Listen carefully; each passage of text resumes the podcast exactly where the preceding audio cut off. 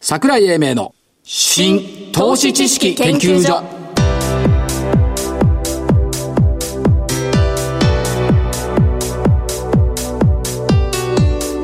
この番組は一般社団法人日本 IFA 協会の協力でお送りしますごきげんよう新投資知識研究所所長の桜井英明ですそしてコメンテーター日本 IFA 協会副理事長正木明夫さんですはい、日本 IFA 協会の正木です。よろしくお願いいたします。お願いしますどうも。ということで、はい木曜日は相場ダメだねやっぱりねなんか。今回もダメでしたね。今日も。 2勝6敗か二な勝してましたっ先け？あして週ました先ね週プラスアルファが2勝してるんですけど、でもやっぱり日経平均は171円安ということで2万1385円はい。はいまあ米中米朝会談とか、今記者会見やってまうしん中国の PMI が3年ぶりの低水準だとか、鉱工業生産がダメだったた。ですね。とか言ってる割にはでも171円安でとどまったなんですよ。 2万1500円レベルでの売り物もやっぱり結構あるとは思うんですが昨日と比べると、いえっとね今日東証中の売買代金が2兆4480億円いちょっと膨らんだね。や膨らんだんですよ昨日は本当はねうん膨らんだんですよ昨日は武田のねはい。えっとトピックスの不動株比率の変更があったからあれで2 3 0 0億以上できてるんで、本当は実質は2兆円いってなかったんですが今日は2兆円超えてきたはい。ただまあ値上がりが700に値下がりが1337とは言いながら時価総額は619兆円ぐらいあるんですよ。だからね、PBR1 倍割れと、時価総額700兆円との綱引きはいをやっぱりまだやってるんだよねでしょうね。と思うんですね明日高いと思うんだな明日その心は。夜これ番組終わったらほら松山行くじゃないあ、西向く。今年熊本行って翌日400円高かなそうです福岡行っても三桁上昇だよはい。だから西向くから西向くから。明日高いんじゃないかおお。しかしまあ春や昔10万15万石のジョーカなジョーカーかなはいはい。何食べようかね夢夢いやいやいやいやいやいやいやそういうことは仕事に行くんです。そう仕事で行くお仕事ですはいということでまあでも月足がこれで2ヶ月連続で陽線になりましたから、まあ言言ってる思ってるほど悪い展開ではなかったっていうヒふうゲにもあんまり上長くないんですよねですよね。だからまあそういった意味ではいいと思いますし、まあ週末にあった東証 IR フェスタ、はいすごかったね。 1万9000 2万人2万弱っつってた。言ってましたよはい。えで、なんか、真摯な質問が増えてきたね。えそうですね参加者の。そうですだから、大きな変化っていうのを感じるところがありますね。各社のあのセミナー、スモールセミナーのところに満席になってましたからねそうなのよ。ほほら、あの、学生投資連合の、はいあの、ランキング付けがあったじゃない。ありましたどれが一番一通の。はいで、今年は学生さんたちに、もう外見にとらわれるなと。はいあなたたちに課すテーマはねなんだっけ自分で行きたい会社そうですそれから自分で株に投資したい会社か、はいこれにウェイトを置いてみてくれっつってはい出してきたのが思いがけない会社が出てたねいやいやいやでもまあいいとこ見てるような気がしますけど私はえっとね、NOK だったんだよね優勝が日本オイルシール工業7240、これがトップはいそれから3741のセック2リアルタイムソフト技術が2位4816の東映アニメが3位だったですねいやどう考えても、はいあのフィギュアとか見たら東映アニメが優勝だろうと思ってたんですけど前日い会場のおゆ夜行ってねねあのフィギュア見たらこれ東映アニメだよねって思ったけどそうでもなかったでもちゃんと3位に入りましたねで何気に毎年入ってくるのが8715のアニコムそうペット保険そう犬が効くのかな一緒に犬いるからいねやどうなんでしょうねというところで、えーありましたはいでえーっと先週の振り返りをやってみますと、はいゾウさんはいキューピー2809、はい2576円から2542円、ちょびマイナスうん、バツねバツですエデュクラブ、エデュラボ、4427、4045円から4115円。っ丸て自分で言うかはい丸ですもん私、はいどうぞアリさん、6191エボラブルアジア、2666円から2627円、バツ。はいウェルビー、1661円から1576円、バツ。はい能率5943、1652円から1642円、バちょツ。っとバツねこれね、もうバツ3つを捨てて余りあるもの。はいアイリッチ、3917、 800円から、金、月、火、水、木、5日間で1102円だよ。これはよく見つかり、見つけたって見つけたよね、この、見つけたっつうかね、たタイミングだよね。素晴らしかったです ね。サルボボコイン、そう。岐阜県飛騨、飛騨高山市、キャッシュです。うん。だからやっぱタイミングだね。銘柄感よりもタイミ例えばエボラフライジャーだって、これ時間を別にすればね、これいいと思うんだけど、そうだと思いますタイミングだと思う。はいですね。ということで、えー、ゾウさんの勝ち。でした。じゃあ今週の銘柄。練習。あ、で、先ほど、桜井さんが言ってた NOK。これね、ちょっと待って入れるの入れます。ずる。いや、ずるじゃない。いい、わかった、NOK ね。はい。これ、あのー7240。そうです。えっ、と、元の日本オイルシル工業です、ね。はいまあ3月。現役だよ。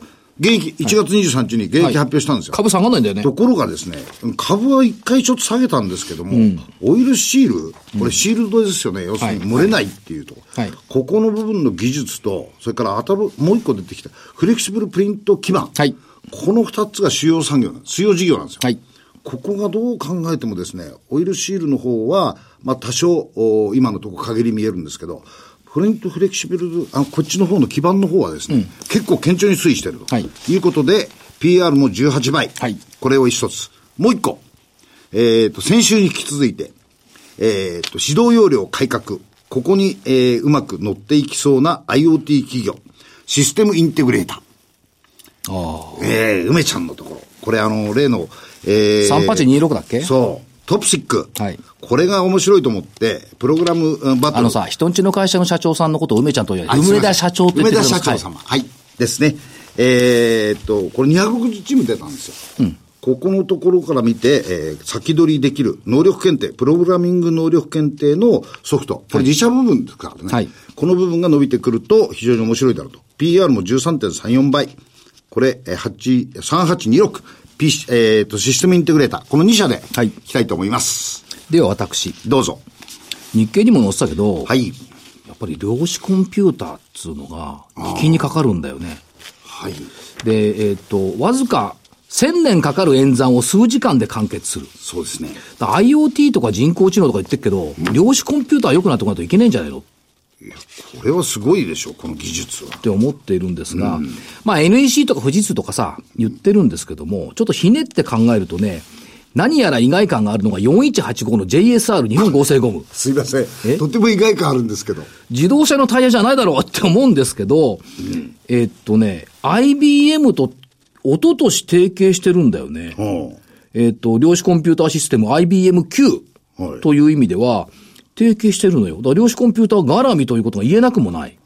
ということで、日本合成ゴム JSR4185。それから、まあ最近動いてきてるのかな、フィックスターズ3687。これなんかもう AI 活用という意味では量子コンピューター絡みと言えるかなというふうに思ってるんで、この2つ。二つそれから、えーっと、NOK 出されちゃったから、じゃあ学生さんの2位でいこう。4816東映アニメ。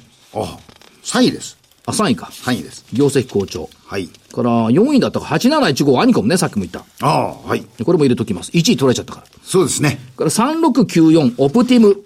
オプティム久しぶり。 いや、この間ね、米送ってきてもらったのよ。そういう問題じゃないでいしょや。いやいやいや、あの、ドローンで農薬撒いた米ができましたって佐賀で作ってたやつを送ってもらったんですけど、ピンポイント農薬散布テクノロジーを用いて栽培した米で、はい第三者検査機関による残留農薬検査で不検出という評価が出た。検出されなかさっれなた。かったスマート農業中核っていうのはやっぱオプティムだろうと思って、これを入れておきたい。はい。というふうに思っております。了解でございます。ということで、えーこの後は本日のゲストご登場です。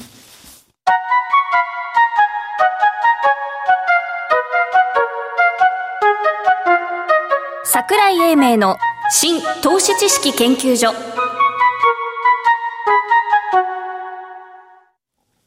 それでは本日のゲストご紹介しましょう。証券コード3916、東証一部上場、デジタルインフォメーションテクノロジー株式会社、代表取締役社長、市川聡さんです。市川社長、よろしくお願いしますお。願いいたしまよろす。しくお願いします。 DIT って言った方がね、そうなんですよね。通りが。そうです。でもで、本、本名はデジタルインフォメーションテクノロジー。そうです。業績いいっすね。はい。順調に。はい。順調ですね。ははい。。中間期、まあ、6月決算ですけども、えー中間期で見ていくと第二四半期としては、えー増収増益、過去最高の業績を更新されました。はい。で、進捗率を見ても、計画以上に進捗しているっていうことですから、ぱり世の流れが御社のやっている業態にそぐっている。っていうことでしょう。流れに乗っている。どっちなんだろうまあ、お一緒だと思いますけども。はい波が来たって感じですかそうですね、今、まあ、車関係のところっていうところが非常に伸びているというところ、あとまあ自社のプロダクトで、まあ、業務効率化っていうところ、あとはいはセキュリティというところ、はい割とまあ世の中のトレンドの、トレンドにまあの乗っかってるといった方がいいんでしょうかね。というか、世の中のトレンドを先取りしていた部分もないと乗っかれないですよね。そうで すね。はい。ということになってきたということで、特にそのビジネスソリューション部分、はい。それからエンベで、これ組み込みソフトですけども、はいこのあたりといったところが、やっぱ中核になってきてるということでしょうか。そうですね。ビジネスソリューション事業というところが、まあ、金融系中心とした業務システムの開発、はいはいあとはまあそこに付随する運用サポート、はいまあここがまあ我々の基幹のビジネスで本当に安定基盤になってまして、あとはまあエンベレットソリューション事業、まあ、車関係、まあ、特にコネクティッドとか、はいまあ、今後ですと自動運転、まあ、そういったところを先取りして、まあ、今後のまあ一番まあ主力になっていく事業かなというふうに思っております。はいだから、やっぱりその、流通関連のシステム開発もはい伸びてきておられますし、はいこれ、エンベではコネクテッドカー関連というふうに呼び方変えるんですかえっとですね、まあ、もともと、こう、いわゆる、まあ、車載モジュール、まあ、その、データコミュニケーションモジュールの中に入ってる、まあ、通信部分というとこはろいだったんですけども、い、まあ、いわゆる、まあ、車がインターネットに、を介して、まあ、ビッグデータのやり取りも含めてつながっていく。はいまあ、そういったところで、まあ、コネクティットっていうところで、まあ、世の中のトレンドの、まあ、用語に合わせてっていうところで、今回変更してますね。ということで考えていくと、まさに必要とされている分野そうですね。ということですはね。いで、通期で見ていっても、はい。えー、基礎計画通り売上利益とも過去最高を更新し、し、 9期連続増収増益、丸じゃなくて9期連続増収増益予定。予定ですよ。丸でもいいと思うんだいけど。やいや、ダメですよ。それは まだダメです。 まだ終わってないから終わってません。ということで、まあ、第3、第4ということで、えー、堅調な展開をしてくるとはいいうことですけども、はい今後の成長戦略っていうのは、やはいっぱり、コアコンピュタンスは深掘りするよっていうことと、はいそれからあー、その他の部分については、あの、拡大基調を持っていくよっていうことで考えていいんでしょうか。そうですね。やはりまあビジネスソリューション事業、まあ、本当に我々の今60パー、売上の60%占めてるところ、はい僕はまあ新しいお客様も捕まえてますので、まあ、順調に伸ばしていく、はいあとまあエンベレットソリューション事業、まあ、車中心としたところ、これからまだまだその車に関する IT のとして続くと思いますのえで、えここでも事業を伸ばしていく、あとまあ一番伸ばすところは自社のプロダクトのまあセキュリティのところ、あとまあ業務効率そのにつながる、そういったソリューションを伸ばしていくっていう、そういったところだと思ってます。今お話にあったのが、はい車関連、はいこれは受注は順調に成長していますし、市場の成長も著しい。はい。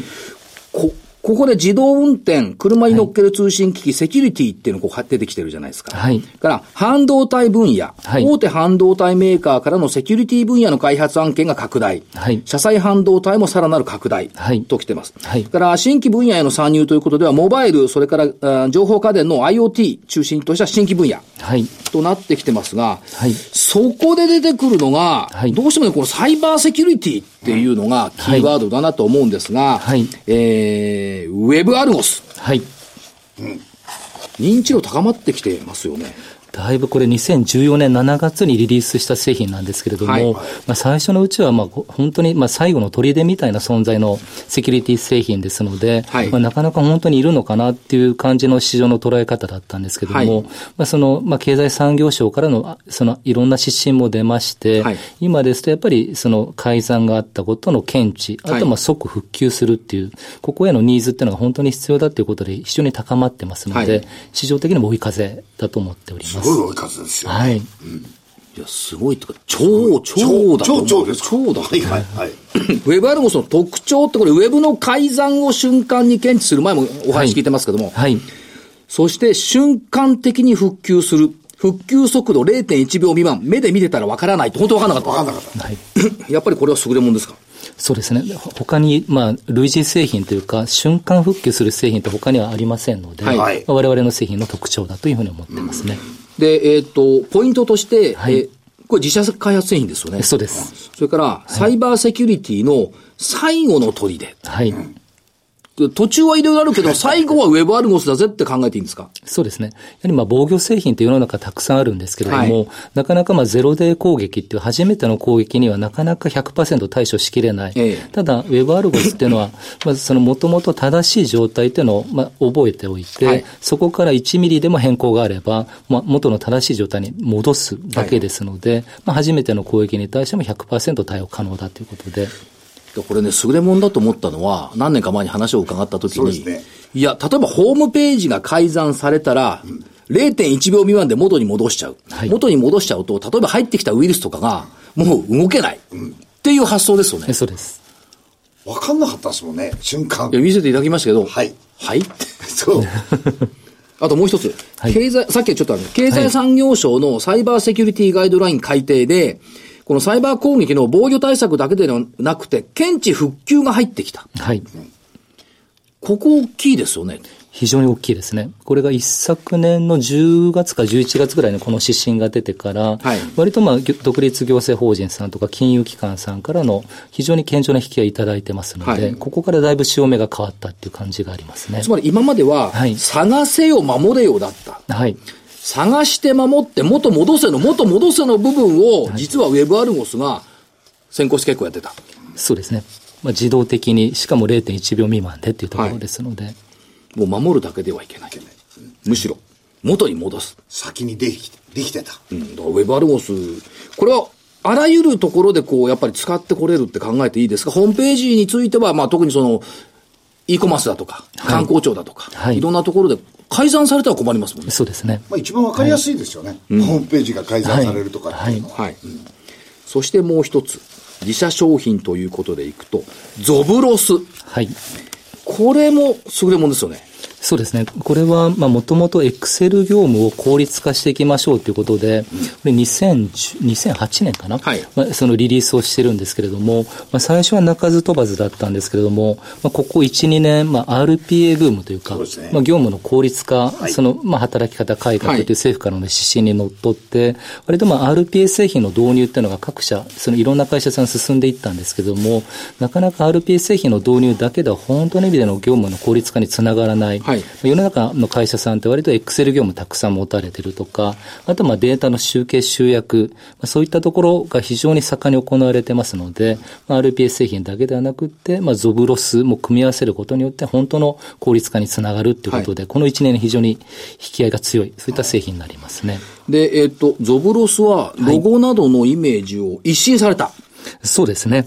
まあ今までのこう、エクセル業務っていうところだけではなくって、はいまあ本当の意味でこう、RPA と連携をしたりとか、まあ会計、まあパッケージから出てくるデータの集計集約とか、まあそういったものも含めて、まあ効率化に寄与する。あとはまあそのゾブロスのまあコントローラーっていう、いわゆるまあ、そのアクセス制限でありますとか、はいまあ権限付与とかそういったことも含めて、まあこれからまあ業務効率化の中の、まあ本当にまあ一丁目一番地じゃないですけども、はいまあ、そういうことを目指してるんだということで、割とまあロゴも一新してはい、お客様に PR しているところになりますね。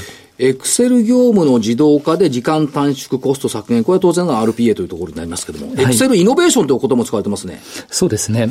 まあ、エクセル業務って本当に、まあ、世の中たくさんある中で、はいまあ、なかなかこう、RPA 製品でエクセル業務を自動化っていうと、非常にまあ、サーバー負荷も高かったり、なかなか速度が出なかったりするんですけども、はいまあ、当社のゾブロスでありますと、まあ、データの集計集約、まあ、エクセル業務含めまして、はいまあ、そういったところ非常にスピード感よくやれますので、まあ、そういったところが差別化要因になりますね。ノンプラミングで業務を手順化。はい。手順化された業務プロセスや各業務担当者の役割に応じてアクセス権限を付与する。はい。エクセル業務を統制する。はい。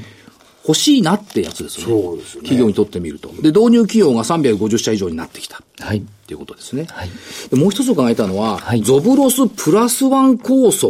はい。これはどういうものなんでしょうかまあ、プラスワン構想というのが、今までですと、こう、まあ、エクセル業務にっていうところから、まあ、本当にまあ、プラスワン構想というところで、いろんなものをつなぐ、はいまあ、その中心にゾブロスがいるんだっていう。なので、いろんな製品群の中をつなぐ、我々がプラスワン中心にいるんだっていう。はいまあそういったところで、そういった命名をさせていただいてますね。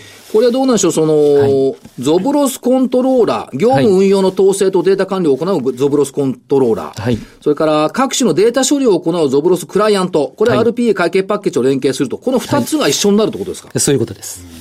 超便利になりませんそうですね。もともと、その、やり取りしてるクライアントっていうところを、はいまあ、コントローラーでコントロールすることによって、本当に、まあ、業務の効率化をと統括していくっていう、はいそういったイメージで、での、えープラスワン構想になりますね。このプラスワン構想の絵が、これ多分ホーム、あ会社説明書には載ってるんですけども、はいい。ろんなものが、エクセルを乗っけた飛行機が空飛んでるの よね。で、じ地面にパソコンがたくさんいるのよね。はい、はい、はい、はい。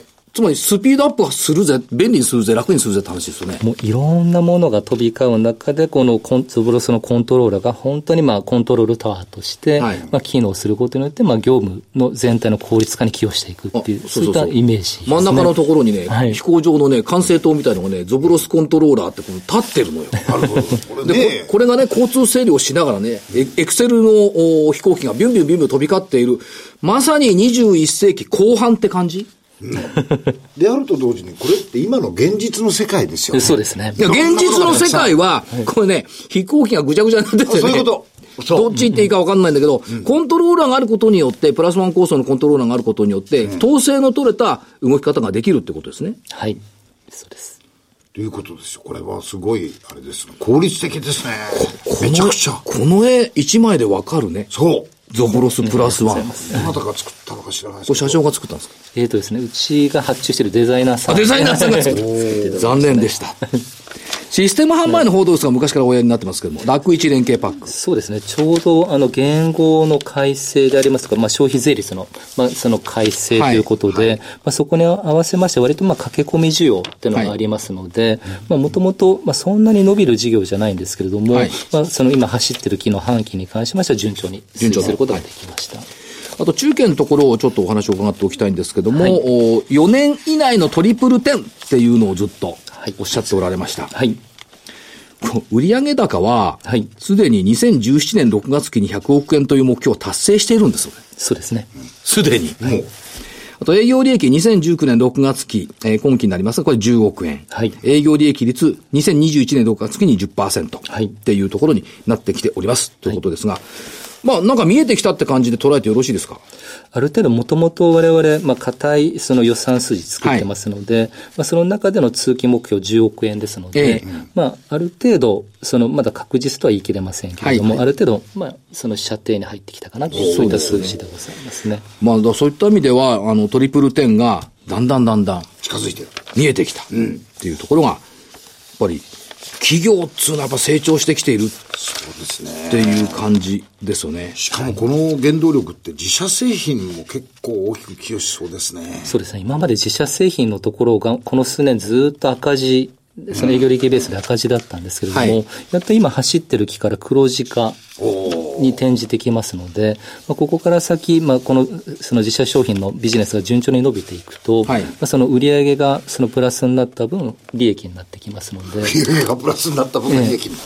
そうですね。それはだからやっぱ先行投資もあって苦労した部分が実を結んで果実になってきたとそうですね。いうことですよね。はいだからね、あのね、収益基盤の安定成長って、そのビジネスソリューション、まあ金融だとかね、通信流通でしょから、社債の部分がシステム販売で、これがやっぱり土台にあるから、はい自社商品が頑張って、まあ赤字の時もあったけども、収益化できた。こういうことですよね。そうですね。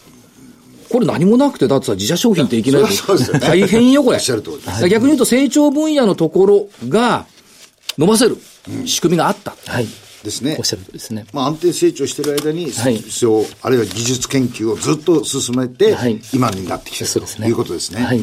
でね、御社の強みっていうところで、多面多様の IT 企業。はい。確かに顧客層もね、大企業から中小企業まで。それから自社商品っていうのは多面多様になりますよね。はい。だからね言葉難しいんですよ。部分最適と全体最適の組織戦略。我々でもなんとなく分かるような気がしますね。で、有料企業からも評価される業務知識、高い技術力、価格競争力、一気通貫で形にできる能力、長期安定ビジネスが強み。はい。さっきのゾブロスなんてまさにこの、ぱりその大企業からいろんなところかそうらですね全部こう、はい整理されるっていう。うん、そうですよこね。のね、イメージ図がぴったりですね。割ともういろんなお客様層にえー導入いただいてますので真ん中に立ってるのが、はいデジタルインフォメーションテクノロジーってやつですかね。はい、ええありがとうございますそこ、ゾブロスタワーいいな。ゾブロスタワーとウェバルゴスを並べとくとさ、はいわかりやすくなそう、わる。かりやすいよね。すごくわかりやすい。で、もう一つ。はい。えっ、と、株主還元っていうのも、やっぱりこう考えておられましてですね、えー成長戦略の中にも M&A とかいろいろお協業提携とか入ってきてるんですが、はいえっと、大きなところでは効果的な資金の使途ということでの株主還元はいが入ってきてます。こちらは、えっ、と、今期また増配ってことでよろしいんでしょうかえっ、と、去年から比べると増配ですになね。りますね。はい。。えー増配、それから自社株購入。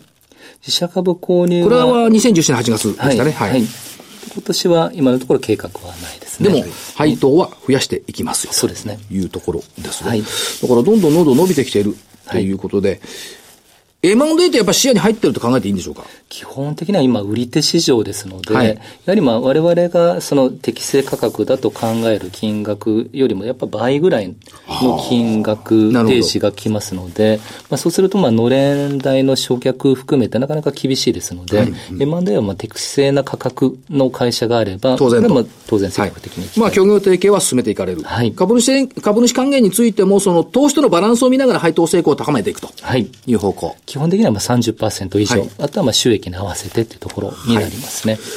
では、市川社長から、はい温かいメッセージを、熱いメッセージ を、投資家さんに一言お願いします。はい。えっ、と、まあ、我々、えー上期順調に推移してきました。まあ、その中で、まあ、基盤のビジネスをきっちり伸ばしながら、あと、まあ、自社の商品、まあ、セキュリティのところ、業務効率化、ここを、まあ、飛躍的に伸ばすことによって収益力を高め、企業、えー価値を高めていきたいというふうに思ってますので、引き続きどうぞよろしくお願いいたします。市川社長、ありがとうございました。ありがとうございました。本日のゲスト、証券コード3916、東証一部上場、デジタルインフォメーションテクノロジー株式会社、代表投資マレク社長、市川聡さんでした。ありがとうございましたあ。りがとうございました。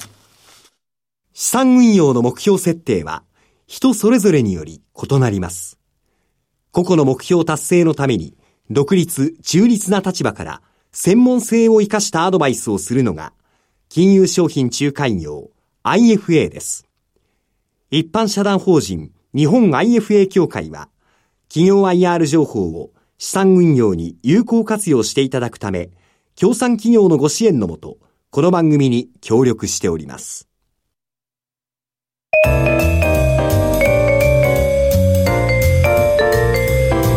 桜井英明の新投資知識研究所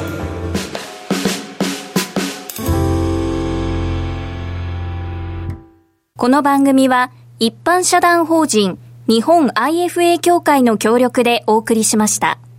なお、この番組は投資、その他の行動を勧誘するものではありません。投資にかかる最終決定はご自身の判断で行っていただきますようお願いいたします。さてそろそろお別れのお時間ですけども、今年初めて2人であれよ遠征行くのよそうですね。京急に乗って羽田空港行かなくちゃはい。いいですね。今日は四国ですよ。お遍路の旅、はいやじきた道中、はいということですけども、お知らせが一つ、はいえーっと2019年相場展望企業 IR セミナー3月9日来週の土曜日12時30分から16時30分東京 AP 東京安通りということでスタートいたします、えーっと株式会社セックプレミアグループ PCI ホールディングスと3社あーのおトップのお話が聞けるとはいいうことですんで、まだ席もうそうですね。ほぼ満員っていうか満員超えてんだよねおかげさまで超えてるけど、はい太っ腹の正木さんは席を作る、はいということでよろしいでしょうか結構でございます。できんのかなそんいなや、大丈夫だと思います。えー本日この辺りで失礼しますお相手は新投資知識研究所所長の桜井英明そして日本 IFA 協会の正木明夫でした。明日西に行くからい株高いことを祈って、はい来週のこの時間までごきげんよごうきげんよう。